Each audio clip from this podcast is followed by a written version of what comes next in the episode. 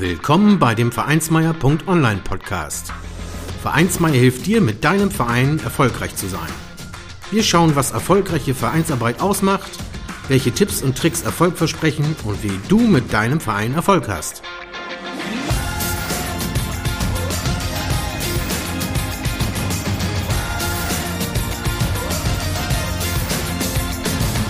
Und hier kommt dein Gastgeber, Carsten Schaschanski. Moin Moin und herzlich willkommen zur 70. Folge des Vereinsmeier.online Podcast. Heute eine etwas kürzere Folge mit dem Thema GEMA und Vereinsveranstaltungen. Auch bei Musik auf Vereinsfesten oder im Vereinsheim handelt es sich üblicherweise um das Abspielen von urheberrechtlich geschützten Werken. Und auch die kreativ tätigen Musikschaffenden müssen für ihre Arbeit bezahlt werden. Diese werden durch die GEMA mit Hilfe der sogenannten GEMA-Gebühren vertreten. Im Nachfolgenden schauen wir uns hier einmal kurz an, wann Vereine zur Zahlung verpflichtet sind und welche Möglichkeiten sie haben, dieser nachzukommen. Die GEMA nimmt unter anderem die Rechte von Musikern, Komponisten und Textern wahr. Und hier gilt das Urheberrecht beim Abspielen von Tonträgern, wie auch der Aufführung von Musik. Für die Nutzung von derlei geistigen Eigentum wird eine Vergütung an die Gesellschaft für musikalische Aufführungs- und mechanische Vervielfältigungsrechte, kurz GEMA, fällig. Und dieses kann einen Verein auf seinem Vereinsfest oder anderen Veranstaltungen eben auch betreffen. Bei öffentlichem Publikum fallen Gebühren an. Sobald es über den Familien- und engen Freundeskreis hinausgeht, handelt es sich um eine öffentliche Veranstaltung, eben auch beim Vereinsfest und wird damit GEMA-pflichtig. Dazu gehören beim Sport auch die Musik in der Halbzeitpause, Sommerfeste im Verein, wie auch eine musikalische Untermalung bei Jubiläumsfeiern und dergleichen. Es umfasst das Abspielen von digitalen Tonträgern, wie aber auch die Aufführung von Musik durch Kapellen. Ob ersteres über den DJ und seinen Plattenteller erfolgt oder über das Smartphone eines Mitgliedes, spielt dabei keine Rolle. Sollte die Anmeldung bei der GEMA unterbleiben, werden Strafgebühren fällig. Wichtig ist, derlei Veranstaltungen im Voraus bei der GEMA zu melden, sodass auch vorab eine Einwilligung von dort erfolgen kann. Die Erhebung von Eintrittsgeldern ist dabei erstmal nicht relevant, da eine Anmeldung auch erfolgen muss, wenn kein Eintritt erhoben wird. Grundsätzlich gibt es dabei auch Sondernachlässe für Vereine, die ehrenamtlich sozialen oder kulturellen Belangen dienen und keine wirtschaftlichen Ziele verfolgen.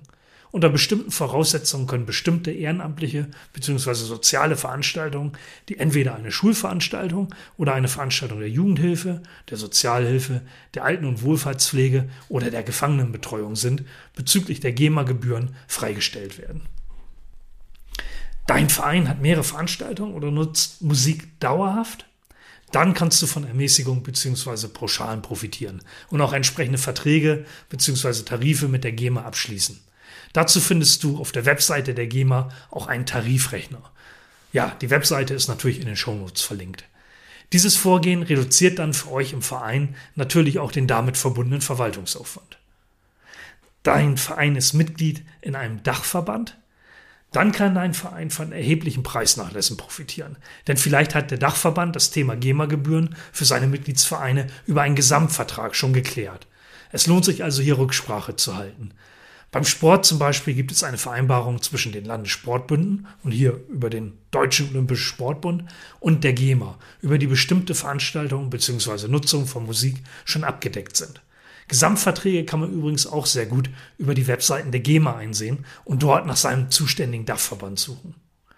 Detaillierte Informationen, beispielsweise eben zum Thema Veranstaltungen, erhältst du auch auf der Webseite der GEMA. Wie gesagt, wird in den Shownotes verlinkt.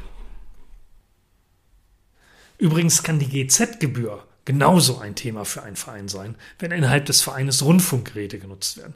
Auch hier gibt es Möglichkeiten, einen vergünstigten Beitrag zu zahlen oder die Gebühr auf Antrag auch erlassen zu bekommen, wenn dafür notwendige Voraussetzungen erfüllt sind. Auch hier ist die Empfehlung, in dieses Thema tiefer einzutauchen. Einen ganz guten Überblick findest du beispielsweise auf der Webseite von Vereinswelt. Ähm, da habe ich auch einen passenden Artikel der Kolleginnen und Kollegen dort verlinkt.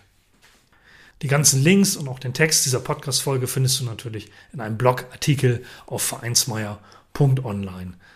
Dabei sind wieder auch zwei, drei Buchtipps zum Thema Vereinsrecht. Ein kurzer Hinweis noch in eigener Sache. Die Beiträge von vereinsmeier.online dienen lediglich der allgemeinen Bildung und Information, nicht der juristischen Beratung bei rechtlichen Anliegen. Dieser Artikel und auch diese Podcast-Folge ersetzt also keine Beratung durch einen Rechtsanwalt, Steuerberater oder ähnliche Beratungsstellen. Die Nutzung erfolgt auf eigene Verantwortung. Ja, soweit von mir an dieser Stelle. Danke dir fürs Zuhören. Hör wieder rein. Bis zum nächsten Mal. Ciao. Vielen Dank, dass du den Vereinsmeier.online Podcast gehört hast. Wenn es dir gefallen hat, hinterlasse doch eine 5-Sterne-Bewertung oder markiere Vereinsmeier.online bei Facebook, Twitter, Instagram oder Steamit mit einem Gefällt mir. Vielen Dank für deine Unterstützung und höre gern wieder rein, wenn es darum geht, in und mit deinem Verein erfolgreich zu sein.